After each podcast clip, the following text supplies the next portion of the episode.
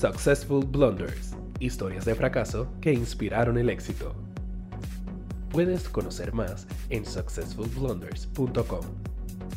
Con ustedes, Alberto Lugo. Bienvenidos amigos a otro episodio de Successful Blunders Podcast donde contamos historias de fracaso con empresarios exitosos para que tú aprendas qué no hacer en tu negocio y puedas escalar rápidamente.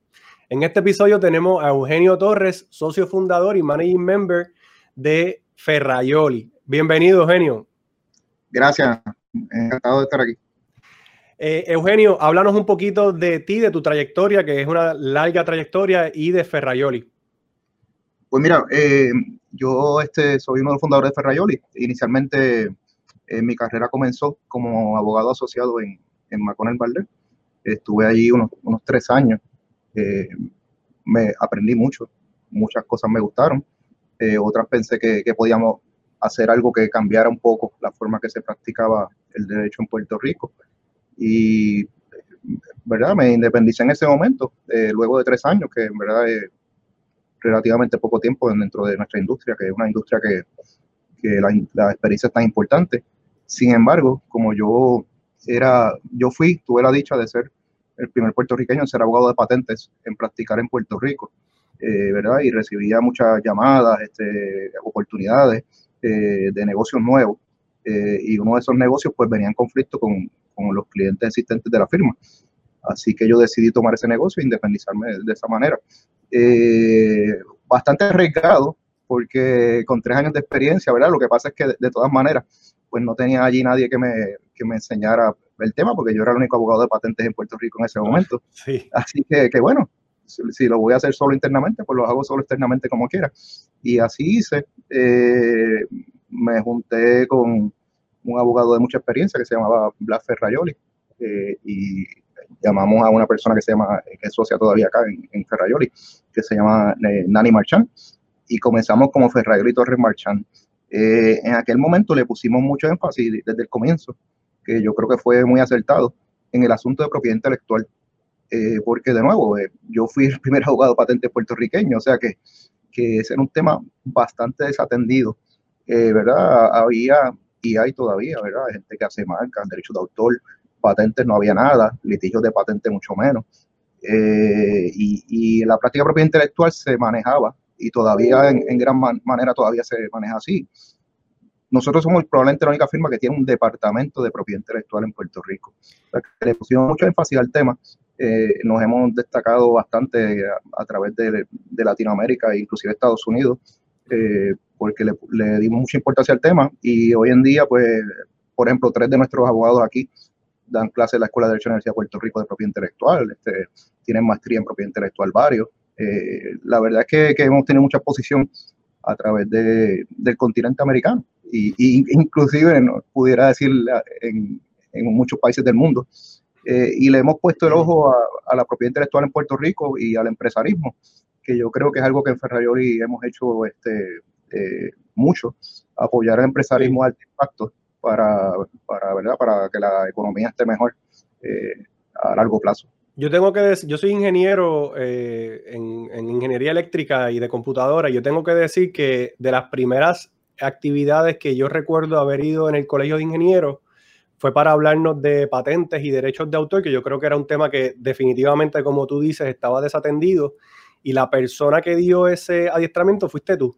Esto es ah. para el año 2004, más o menos, 2005 o 2003, porque yo me gradué en el 2003, pero en esos tiempos yo, yo me pareció súper fascinante que hubiese una persona experta en este tema que definitivamente estaba desatendido en el país y que, y que el colegio de ingenieros pues fuera a dar esta, esta charla. Y recuerdo que, recuerdo que eras tú, la persona que nos dio el, adiestramiento. Sí, sí, fíjate, yo, yo iba y todavía voy eh, a donde quiera que me llamaran porque eh, hacía mucha, y de, hecho el colegio de ingenieros era como que un, sitio perfecto para hacerlo, eh, porque había poca gente haciendo esto y había que evangelizar bastante para que la gente fuera entendiendo lo importante que era para el desarrollo económico y, y los negocios.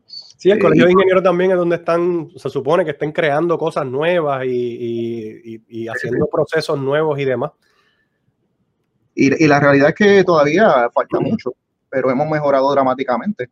Eh, curiosamente, el, el economic downturn ha, ayudado un poco porque la gente se ha forzado a ser más creativa, a reinventarse, ¿verdad? Y a hacer cosas nuevas. Eh, y, eso solamente es bueno para el largo plazo. Obviamente uno, ¿verdad? Sufre un poco a corto plazo, pero según te vas reinventando, eh, vas a estar más sólido en el futuro. Creo que las estadísticas todavía no nos favorecen en términos de patentes radicadas anuales, pero creo que, que hemos hecho un gran trabajo. Cuando yo veo tu, yo, tú, tú publicas a veces unas estadísticas, cómo hemos ido mejorando a través de los años y la academia ha tenido mucho que ver, pero ustedes han tenido mucho que ver en orientar a las personas de cómo se hacen estos procesos, eh, que le pierdan el miedo a que no es tan complicado, eh, es complicado, pero no es imposible. y que las personas se, se, motiven para poder eh, llenar esta, esta información para, para lograr estas patentes. Oye, en mis presentaciones yo siempre uso de ejemplo precisamente para que la gente entienda que esto no es rocket science, ¿verdad? Exacto. la patente de, del cartoncito que cubre un vaso para que no te quemes la mano cuando compras un café caliente. Eso lo puede hacer cualquiera. Y esa persona se convirtió en multimillonario este, con, con esa patente, ¿no? Eh, para, que no le cojan miedo al, al, bulto y piensen que tiene que ver con marcapaso y medical device. Eh, Genio, háblanos de una experiencia que hayas tenido de fracaso o como le llamamos al podcast, un blunder, un, error de negocio que todavía recuerdas y cómo te moviste adelante. Sí, seguro. Mira, eh, allá para el, Ferraioli comienza en el 2003. 2003. Eh, allá para el 2007 la situación era la siguiente, ya Puerto Rico estaba en recesión económica, ¿verdad? la ley de incentivos, esto yo creo que mucha gente no recuerda esto, pero la ley de incentivos económicos de Puerto Rico en aquel momento, pues la, ley, la gente piensa que la ley 20 fue la que se inventó la, exportación de servicios. Eso siempre estaba ahí. Lo que pasa es que estaba metido en una ley más grande de incentivos económicos eh, que permitía que obtener excepción contributiva por exportar servicios. Lo que pasa es que excluía expresamente los servicios legales. Eh, los abogados no podían tener un decreto de excepción. Tú, por ejemplo, como compañía de servicios de tecnología, podías tener un decreto de excepción de exportación de servicios en el 2007, pero yo como firma de abogados no podía. Eso se junta con varios otros factores eh, de momento. En, el, en esa época, eh, Estados Unidos entró en recesión en el 2008, ¿verdad? Entonces los clientes estaban empezando a buscar alternativas para bajar costos y empezaron eh, ya eso estaba pasando, pero para esa época se, multiplicó exponencialmente. Y hay una cosa que se llama Business Process Outsourcing, ¿verdad? Dentro de eso hay un subset que se llama Legal Process Outsourcing. Dentro de eso, eh, yo me enfoqué en la parte de patentes, ¿ok? Y creamos una compañía que se llama Patent Solutions Group.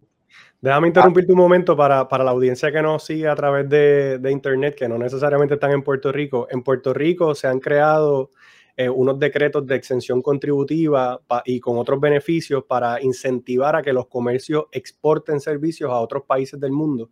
Y de eso es que Eugenio está, está hablando, pero en, su práctica legal, pues eso estaba, eh, no estaba dentro del decreto, es lo que me quieres decir. Sí, no, no se podía tener un decreto de exención contributiva para exportación de servicios legales, lo decía expresamente, y creo que de contabilidad tampoco, si mal no recuerdo. Ok, continúo. si yo portaba servicios, no era una actividad exenta que no iba a recibir eh, exención contributiva. Así que creamos una compañía eh, que era propiedad de los socios de Ferrayoli, pero era una compañía básicamente de ingenieros y técnicos eh, de servicios de ingeniería que se llamaba Patent Solutions Group. Y, y de nuevo, para era como un, un, nicho de un nicho de un nicho. Está Business Process Outsourcing, Legal Process Outsourcing, dentro de eso, servicios de patente, y dentro de eso, a su vez, había que enfocarse en las cosas que estaban reglamentadas por las leyes de control de exportación y ITAR, que ITAR es International Traffic of Arms Regulations. Esto, en otras palabras, compañía aeroespacial mayormente, ¿ok? Que en aquel momento en aquel momento se estaba formando, eh, o sea, todo coincidió se estaba formando en, en, el área oeste de Puerto Rico un aerospace cluster. Eh, para aquella época, eh, en el cual Pratt Whitney era un actor muy, muy importante. Eh, ¿Qué pasa? Se junta todo eso y la razón que tiene que ser así es la siguiente. En, nosotros no podíamos competir de forma alguna con los big players de, de Legal Process Outsourcing, India, Filipinas, México y otros, ¿verdad? Particularmente India, porque en India le pagaban a un abogado superestrella de 8 a 12 mil dólares Pues imagínate, tú. Entonces, pues, la ventaja en costo para el cliente pues era devastadora. O sea, que yo tenía que buscar un nicho donde yo tuviera una ventaja dramática en costo, pero que tuvieran que ir donde mí y eso se convierte en el export control. Eh, la razón para esto es que las leyes de export control impiden que salga de Estados Unidos eh, cualquier cosa que tenga que ver con defensa. ¿Ok? Sí, eh, te entiendo perfectamente. Estados Unidos no permite que cierta información salga a los Estados Unidos y me imagino que como Puerto Rico es un territorio de los Estados Unidos, pues, pues cualifica para que se pueda hacer desde Puerto Rico. Exactamente, que de, que de hecho es la justificación detrás del Aerospace Cluster también. Claro. Eh, entonces tú tienes la justificación legal más el hecho triste, pero es un hecho, de que las pagas en Puerto Rico para profesionales no son tan altas como los Estados Unidos. O sea que dentro del territorio americano pues era la jurisdicción eh, más accesible en términos económicos. Lo puedes ver triste, pero lo puedes ver como una ventaja competitiva para los que estamos en la, isla, ¿verdad? Porque podemos, podemos competir en precios y pues, estamos dentro de Estados Unidos. O sea que no somos tan económicos como India, pero somos más económicos que probablemente Texas o Delaware y estamos, estamos dentro del territorio. Definitivo, exactamente, definitivo. Entonces, eh, bueno, pues el nicho, el nicho, el nicho, el nicho, llega, llegamos a, a básicamente la industria aeroespacial eh, y, tecnología, eh, hacerle servicios de patente a esas industrias eh, y a las firmas de abogados que las sirven. ¿okay? en todo ese periodo, pues, para sacar todo este plan de negocios, pues nos metimos en, en Enterprise de Guayacán y en ese año 2007 llevamos el segundo lugar en Enterprise que nos proveyó un capital semilla y, ¿verdad? aparte de un montón de, de aprendizaje, de aprendizaje como tú bien sabes que, que ofrecen ellos. Este, Así que nada, este, eh, pues así comenzó esta compañía, el eh, Patent Solutions Group. La experiencia fue algo espectacular, francamente, si te digo. Eh, con el capital semilla y una inversión que nosotros hicimos, obviamente, yo pude sentarme de face to face con los abogados internos de Microsoft, Hewlett Packard, este, Motorola, Nokia, IBM, el que tú quieras, compañía de tecnología, y obtuvimos algunos contratos, eh, algunos muy importantes, por ejemplo, eh, yo tuve un contrato con la compañía, con United Technologies, que es el parent company de Pratt Whitney, eh, para hacerle trabajos de patente de los motores de los aviones que le hacían al ejército de Estados Unidos. Wow. Y eso lo hicimos en efecto. ¿no? Yo visité los headquarters ellos en Connecticut en varias ocasiones, etcétera. también le hicimos trabajo a una firma de abogados en Boston, eh, eh, menciono esas dos primero porque da la coincidencia que ciertamente ayudó. Uno, no solo que Pratt Whitney tenía una operación que querían crecer en Puerto Rico, sino que uno de sus abogados internos fue un puertorriqueño que se graduó en mi clase en MIT. Así que obviamente las relaciones este, ayudan un montón. Definitivamente. y, creyó, ¿verdad? Y nos dio la oportunidad, creyó en nosotros. Eh, la casualidad también que en la firma de abogados de Boston un, senior partner era puertorriqueño. Eh, mucho mayor que yo, pero de nuevo, eh, me dio la oportunidad, pues él sabe que en Puerto Rico hay talento y, y, nos dio la oportunidad. Y la tercera que nos dio una oportunidad muy buena fue una compañía de San Francisco que se llama Intuitive Surgical. Ellos hacen los robots este, Da Vinci eh, para operar remotamente. Y también hicimos trabajo de patentes a ellos todo eso fue, todas esas experiencias fueron fantásticas, este, espectaculares, ¿verdad? Yo no, la verdad es que aprendimos un montón, aprendí un montón. Eh, pero eh, en conjunto con todo esto, pues la, cae la recesión en Estados Unidos y las firmas de abogados de Estados Unidos. By the way, esto, esto hacía todo el sentido del mundo, porque en los principales mercados de Estados Unidos, hoy en día, yo no recuerdo entonces, pero hoy en día, el starting salary de un abogado asociado en Nueva York puede ser 175 mil dólares. Wow, la pues diferencia es bien marcada. Obviamente, el costo por hora de ese abogado, pues tiene que ser para que haga sentido 350 dólares la hora y cosas por el estilo. En Puerto Rico, probablemente el rate más alto de abogado que te vas a encontrar es precisamente ese, a un senior partner. O sea, que tú tienes una persona con 20, 25 años de experiencia que te cobra lo mismo que una persona con cero experiencia. Eh, pues sí, es bien marcada la, la diferencia. Para el cliente es un no-brainer.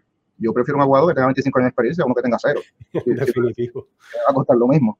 Exacto y o uno de 10 que, ¿verdad? Que que, que, me cueste, qué sé yo, este... Sí, que esté entre medio. La mitad de, exacto. La, la verdad es que era un no-brainer.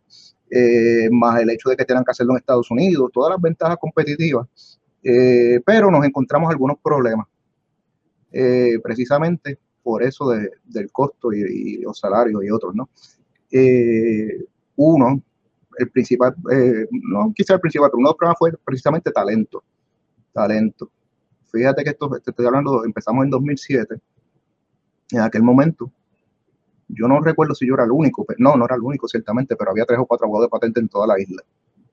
Pues, sí, es bien, es bien difícil que tú puedas conseguir gente para traer al equipo cuando hay tan poca experiencia en todo el país. Había tres o cuatro en toda la isla.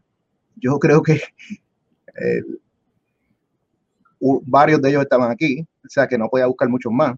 Eh, entonces, tampoco, que era el problema, podía traerlos de Estados Unidos porque tú, si tú te estás ganando 150, 135 mil pesos, yo no te podía traer acá por 50 mil o 60 mil. definitivo, eso, es un problema grande. Ese, ese eh, fue un problema bien complicado, el, el, tema de talento, disponibilidad de talento. El segundo, que uno no debe nunca menospreciar, es la experiencia.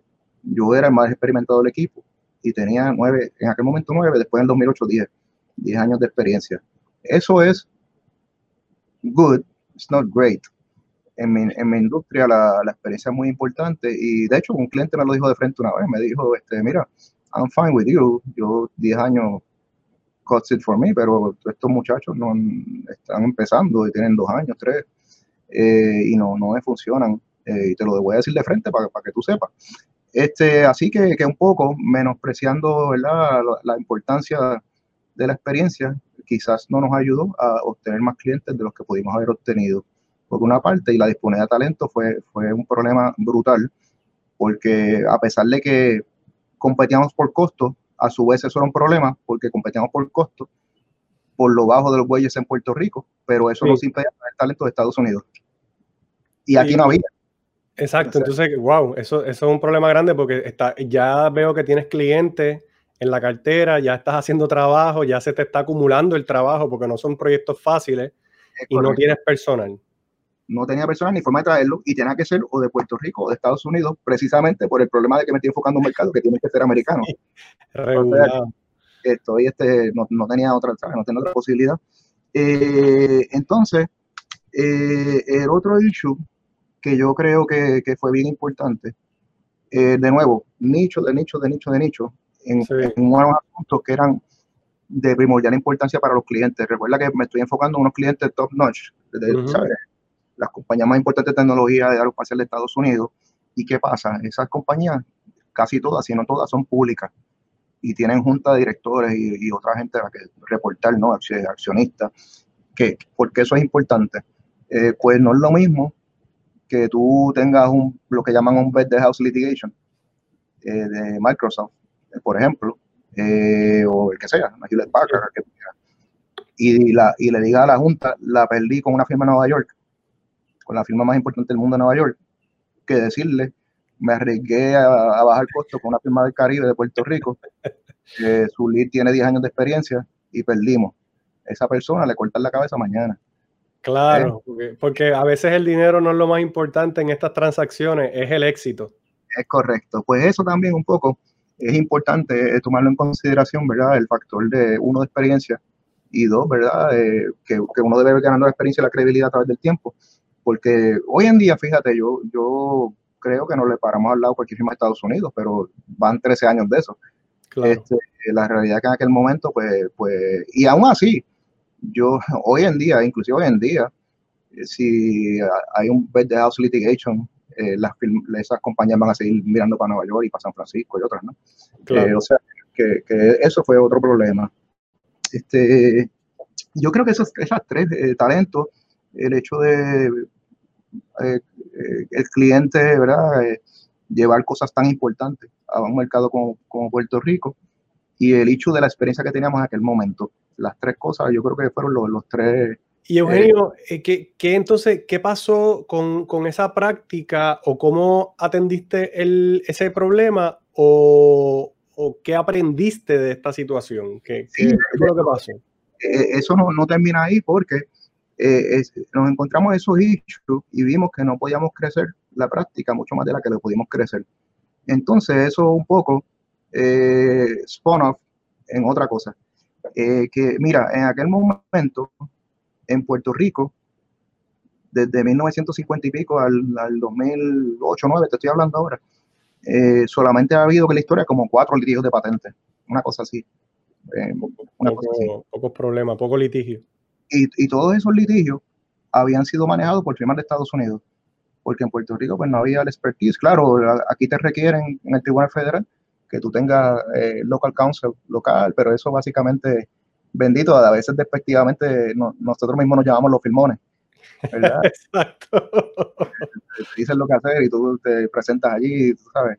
Eh, pero las firmas de Puerto Rico no manejaban el peito y ni, ni lo podían manejar porque no tenían el expertise patente necesariamente. Sí.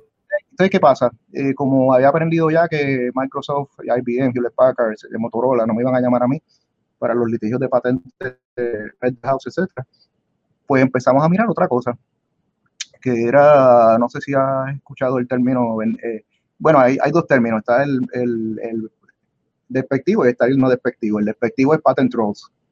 Sí, he, escuchado, he leído sobre él, que son personas que atacan a compañías que tienen patentes que posiblemente no se van a poder defender para, pues, para quitarle la idea o beneficiarse de la idea en lo que logran demandarlos y, y prohibirle que vendan el producto y todas esas cosas sí, esencial, exacto. Esencialmente es como una, el, término no despectivo es non-practicing entities. Eh, los, non-practicing entities son entidades que acumulan o aglomeran este eh, eh, patentes. Yo te la compro a ti, se la compro a aquel, este, y la utilizo para atacar ofensivamente con un, por eso se llaman non-practicing, porque no manufacturan nada ni, ni venden nada, sino que compran el activo y con ese activo demandan a compañías de tecnología que puedan estar violando esa, esa propiedad intelectual y crean una compañía aparte para, para que sea la dueña de ese activo. Y con esa compañía, pues demandan a 30 compañías de tecnología, 20, de verdad, depende de quién, quién la esté violando, quién esté cerca de violarla. Pues nosotros eh, como nos empezamos a trabajar en eso, fíjate, eh, y fuimos súper exitosos en eso también, súper. Eh, de hecho, tan exitosos fuimos en eso que, y esto lo digo, ¿verdad? Con, realmente te lo digo con mucho orgullo. orgullo. En el 2016, empezamos eso en el 2009, por ahí, 9, 10. Entonces, ya para el 14 habíamos eh, llegado a un pico bastante bueno. Y en el 2016 fuimos la firma de Estados Unidos que más casos de litigios de patente tuvo en toda la nación. Este, no en Puerto Rico, no en, Estados Unidos completo, ninguna firma, ningún abogado vio más casos de patente que yo, por ejemplo. Para, para entender bien, Eugenio, tú estabas entonces, eh, tu, target, tu audiencia eh, era las compañías que, las estaban demandando para defenderla, o tú estabas del lado del troll, ¿cómo era? No, defendiendo compañía? Yo estaba del lado del, non-practicing entity, del troll, sí. Eh, ah, la razón es que a mí no me iba a llamar Microsoft para defenderla. Claro. de whole point. Primero, porque en Puerto Rico no, no había experiencia suficiente de litigios de patentes. Eh, en aquel momento, de nuevo, no, cuatro litigios en 60 años. O sea, sí. sin embargo, ya para el 16, en Estados Unidos, ningún abogado estuvo envuelto en más litigios de patente que yo y que otra persona de aquí de Ferrari. Ninguno. Este, y eso eh, fue una cosa, una experiencia espectacular. O sea, nosotros litigamos contra todas las firmas principales porque los, los abogados de Microsoft, de Hewlett Packard, de, de, IBM, de Motorola, etcétera, eran las firmas principales de Estados Unidos. Los, que, los que no nos hubieran dado el trabajo precisamente porque no querían una firma del Caribe. Entonces, eh, litigamos. Eh, digo, te voy a hacer un cuento curioso de esa litigación, eh, que, que, fue otro failure también, by the way. Este, nosotros, esas litigaciones, casi todas en aquel momento, se llevaban a cabo en the Eastern District of Texas. O sea, nosotros volamos para allá todo el tiempo, todo el tiempo. Y es un pueblo realmente que se llama Marshall, Texas, que tenía dos semáforos que tú almorzabas en, una mueblería, era bien chiquito. Había un solo juez, el juez era como una, como una celebrity, porque la, economía del pueblo revolucionaba alrededor de los litigios de patentes. Y la razón, literalmente, cuando tú ibas con tu corbata por ahí caminando por las calles, te ah, San Attorney, saben que era un abogado porque no, no había otra forma de, Exacto, que tú estuvieras allí con esa, con esa pinta. Tú frente al tribunal porque siempre estaba disponible el parking, este, nada, una cosa brutal. Eh, y la razón para eso es que eh, ese distrito creó unas reglas especiales para manejar los litigios de patente de manera expedita. Y eso ayudaba mucho al que quería demandar. ¿ok? Pues yo en aquel momento pensé que eso hubiera sido atractivo para Puerto Rico, seguir ese modelo y que los jueces federales nuestros adoptaran reglas especiales para ayudar a la economía de Puerto Rico a vivir más. Eh, ahí me equivoqué grandemente. Claro, ese, es tu optimismo que todos tenemos acá en Puerto Rico, pensando que los procesos se pueden cambiar fácilmente para apoyar la economía y no necesariamente ese caso. Y por, muchas razones, yo creo que eh, sobreestimé el eagerness de los jueces de querer ver estos casos en Puerto Rico. Este, y, la, y yo lo entiendo, no, no había mucha experiencia en el tema y en Puerto Rico hay un, un docket, eh, un, ¿cómo te digo? Una fila brutal, brutal, de casos criminales, de droga y otros, ¿no? O sea, que, que, les, llenaba más el docket de cosas que no necesariamente quieran ver porque no tienen experiencia. Y, y, y, no, y nada, este, no funcionó muy bien en Puerto Rico, pero sin embargo, sí vimos un montón de casos en Texas, eh, sobre todo. Eh, y nada, hasta que el 2016, de nuevo, llegamos a, a, la cúspide en Estados Unidos. Yo vi cuatro, lo que llaman Mark hearings, que eso es un montón. Personalmente vi cuatro yo. Este, hay abogados que en su vida han visto una. Eh, o sea que, que, fue una gran experiencia, pero yendo a, como todo, siempre llegas a la cúspide, en algún momento te hacen algo que te... El Tribunal Supremo de Estados Unidos eh, le cortó, eh, cortó eso en una decisión después del 2017 o 18. Cambió la posibilidad, el, Eastern District of Texas era bien atractivo para, los, para los demandantes, porque llegaría el caso bien rápido. Entonces, esa velocidad, el litigio de patente es uno de los litigios más complicados que hay y es costosísimo. Y lento y toma mucho tiempo. Menos en Texas, en Texas tenía poco tiempo. Esa era la cosa, que era igual de caro y era como un, eh, era como beber agua de una, de una manguera de bomberos, como dicen, porque te gastaban lo mismo en menos tiempo. Entonces necesitaba un montón de expertos y gastar un montón de dinero en abogados, este, y la gente decía, oye, para gastarme 4 mil en abogados, le pago 500 mil a este, Este, y era una cosa fabulosa, francamente, eh, en términos este, monetarios eh, para el, para el non-practicing entity. Entonces el Tribunal Supremo de Estados Unidos fue, puso una regla bien estricta de dónde tú puedes demandar y dónde no puedes demandar en casos de patent infringement. Y eso le quitó la alfombra a los pies al Distrito de Texas y ahora, se, y ahora se, tiene que ver el caso donde está el corporate headquarters eh, de la compañía, por ejemplo, que casi todos están en Delaware. Y Delaware no es un distrito tan, tan favorable. Eh, o sea que de la cúspide, vamos, a, vamos a recapitular un poquito en, la, en esto de, lo, de, los errores y demás, pero no creo, no creo que hayan sido prácticamente errores que cometiste, sino eran situaciones que primero que, que metiste en un mercado donde no había mucha experiencia en Puerto Rico, así que no conseguía eh, personas que pudieran trabajar, abogados que pudieran ayudarte. Eso es uno.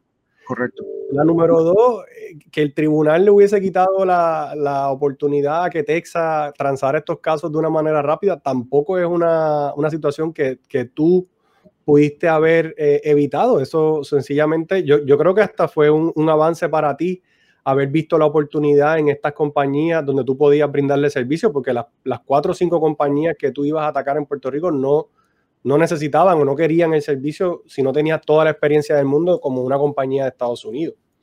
Entonces, eh, que tampoco cuando el tribunal le quitó la, la, posibilidad que Texas hiciera esto de una manera rápida, tampoco era culpa tuya, pero, pero te pasó. Pero fíjate, en esa segunda, yo creo que el learning para mí es el siguiente. Cuando tú, haces un modelo, exacto. cuando tú haces un modelo de negocio que depende en gran medida de loopholes en las leyes o, definiciones reglamentarias que te las pueden quitar mañana, eh, es un problema. Ese realmente es el learning ahí, ¿no? Este, porque el loophole me lo cerraron, inmediatamente pues el modelo se convirtió en, en, ¿cómo te digo? Este, en fallido. Obsoleto, seguro. Sí, eh, digo, eso también, eso también no, eh, yo, yo, estoy totalmente de acuerdo. En el caso de nosotros, por ejemplo, hacer un software que corra sobre una plataforma de Microsoft que tú no sabes cuándo ellos la van a cambiar o cuándo ellos la van a eliminar, pues es depender de un tercero. En el caso de nosotros es bien parecido a lo que te pasó a ti en, en el caso de un loophole en una ley. Correcto. Y ese fue, ese es el learning, pero de nuevo, los learning de la primera etapa, que fue la de el Legal Process Outsourcing, y de la segunda fueron invaluables. Y yo estoy eh, rebobinando todo eso para, que es lo que hemos estado haciendo los últimos años, para proveerle el conglomerado de servicios a Latinoamérica, porque ahí tengo una ventaja adicional que no tenía con los con la clientes de Estados Unidos. Que es el idioma probablemente. El español y la cultura, correcto. Y esa ventaja no la quita nadie. ¿ves? Claro que no. Esa está ahí. Así que con todos los learning es eso. Y el learning de costos, el, la ventaja de costos sigue ahí. Porque una firma de Washington DC o de Miami o de San Francisco o de Nueva York sigue siendo mucho más cara que la de Puerto Rico.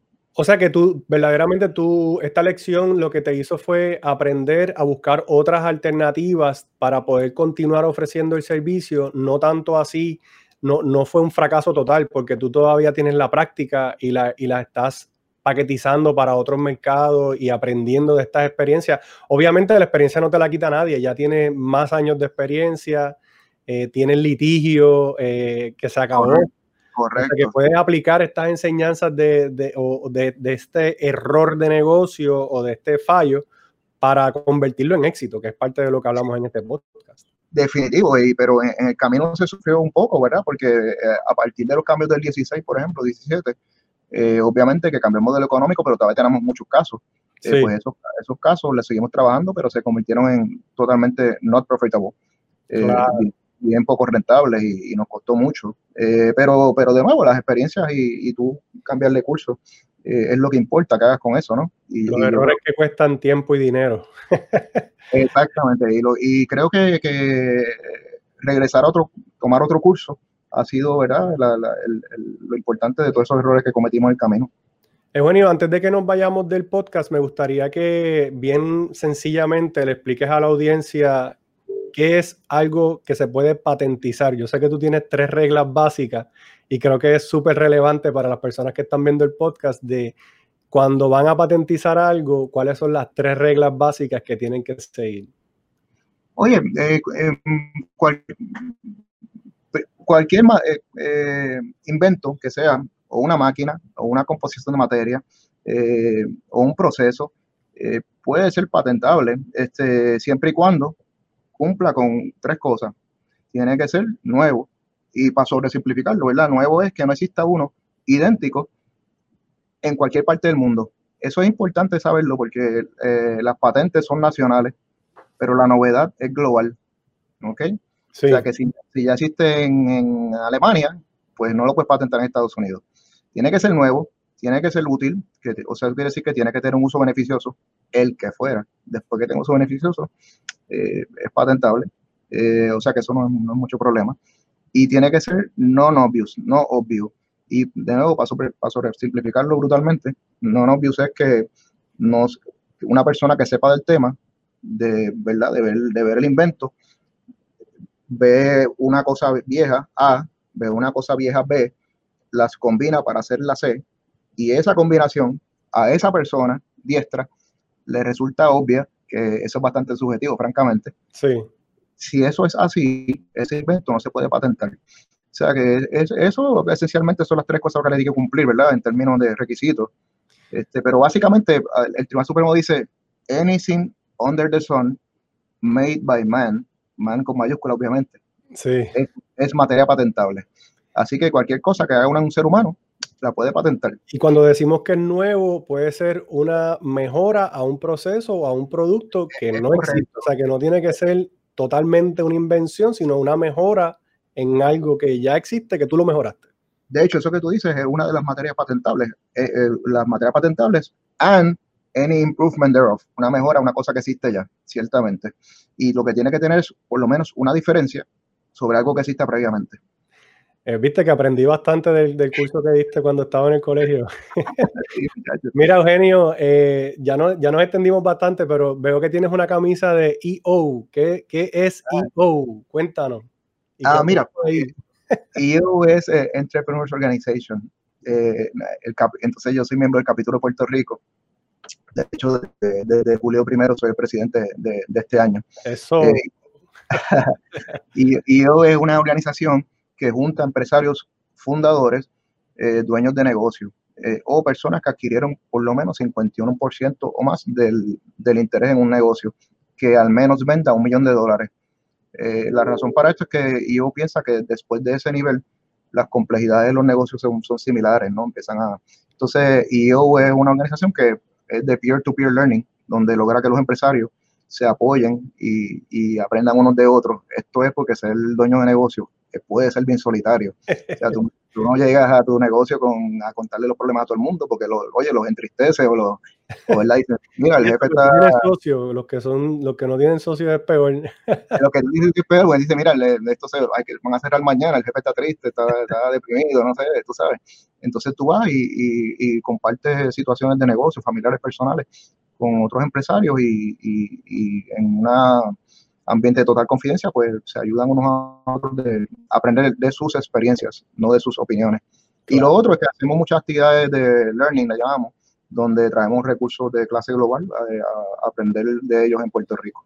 Eso esencialmente Bueno, me, me, convenciste, envíame la solicitud. Eh, Eugenio, gracias por participar del podcast. A mí me pareció súper interesante, espero que a la audiencia le guste y no sé si es porque me encanta el tema de, de patentes y derechos de autor y porque soy ingeniero, pero me pareció bien interesante la historia que contaste. Eh, así que muchas gracias por estar en el podcast. Súper, un placer, Alberto. Amigo, gracias por seguirnos a través de las redes sociales. Si estás viendo este podcast en YouTube, recuerda darle like, comentar y darle a la campanita para que te lleguen las notificaciones de los nuevos episodios. Y si lo estás escuchando a través de cualquiera de las plataformas de podcast, te damos las gracias. Así que déjanos un comentario y continúa viendo Successful Blunders Podcast. Successful Blunders, historias de fracaso que inspiraron el éxito. Puedes conocer más en successfulblunders.com.